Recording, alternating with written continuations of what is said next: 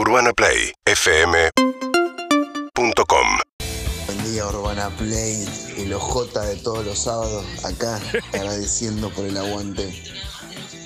¿Su caso vos? A veces pantufla. Hola chicos, buen día, ¿cómo están? Acá lo estoy escuchando de Colonia Avellaneda, provincia de Entre Ríos. Eh, aguante patronato, aguante el interior. Y este domingo le ganamos a River. Bien, me gusta. Me encanta cuando aparecen los hinchas de patronato o de los equipos que van a enfrentar a River, a Boca o lo que sea, eh, viviendo también, como decíamos, no solo el jugador vive una semana especial, los hinchas también, obviamente. Lógico. Sofía Martín, de nuevo aquí Matías de Garopaba, ya que te acordaste que te envié la semana pasada desde Porto Alegre, te cuento. Eh, hace dos años que nos vinimos a vivir a Brasil. En julio mi hijo navegaba en Argentina, ahora navega acá. En julio salió campeón del centro de Brasil en San Pablo. Bien. Este fin de semana pasado salió tercero Bien. del sur de Brasil. No les de comer por una semana por haber salido tercero. Porto Alegre y ahora el próximo objetivo es en Recife en enero el Campeonato Nacional Brasilero que comienza la preparación esta semana y a ver cómo, cómo llegamos. Les mando un abrazo, gracias Matías desde Garopaba. A meterle, dale. Qué grande, Matías, qué crack tu hijo. Decinos cómo se llama tu hijo. Eh, en algún momento tenemos que colgarnos la medalla. Si alguna vez, no sé, por ejemplo, va a, la- a los Juegos Olímpicos, tenemos que decir, salió por primera vez en Urbana Play Club. Hola Sofi, hola Martín. ¿Podrían hablar del sexto bol y la práctica que se hace eh, eh, en el área metropolitana y en el interior del país? Tengan en cuenta que el año que viene se viene el primer mundial. Tienes razón. El año que viene el primer mundial de sexto bol y toda la información, como siempre, lo tiene el especialista Martín Bachiller. Bueno, eh, sexto bol. La última vez que juega el sexto bol era en séptimo grado del colegio.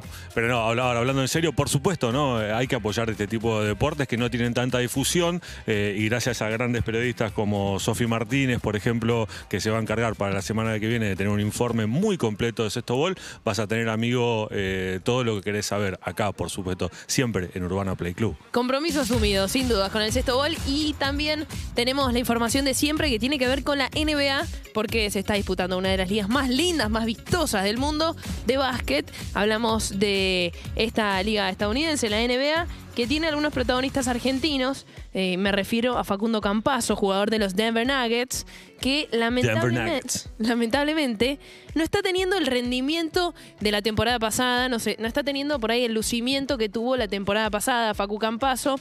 Los Denver Nuggets también no están viviendo su mejor momento, acumulan una serie de derrotas en este comienzo de temporada, pero veremos. Hoy a las 18 horas juegan contra los Houston Rockets, así que atención, vamos a poder ver a Facu Campazo, está jugando un promedio de 20 minutos por partido.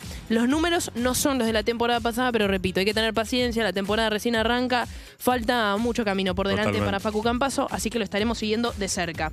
Otro que quizá no tuvo el mejor inicio fue Gabriel Deck con los Oklahoma City Thunder. ¿Arrancó lento el tortu? Sí, no, el Tortu que está sumando pocos minutos en este arranque de temporada, según eh, lo que dice su círculo íntimo, tiene que ver con una molestia física, de la cual se está recuperando, así que no está eh, ingresando en Oklahoma. Veremos qué pasa. Eh, también le deseamos lo mejor, es su segunda temporada, la primera Tuvo, poco, tuvo algunos partidos, no estuvo desde el principio, así que será cuestión de tiempo para que el Tortu vuelva a las canchas Oklahoma, que en la semana le ganó a Los Ángeles Lakers Sí. por segunda vez en esta temporada. Sí. Una cosa increíble, porque Oklahoma no tiene el plantel con las No. figuras que tienen los, Y los Lakers. Lakers son los Lakers. Y los Lakers tienen a LeBron, tienen a Anthony Davis, tienen a Carmelo Anthony, entre algunos otros, Sí. eh, algunas figuras. Y sin embargo, Oklahoma, con un plantel mucho más discreto, le gana por segunda vez.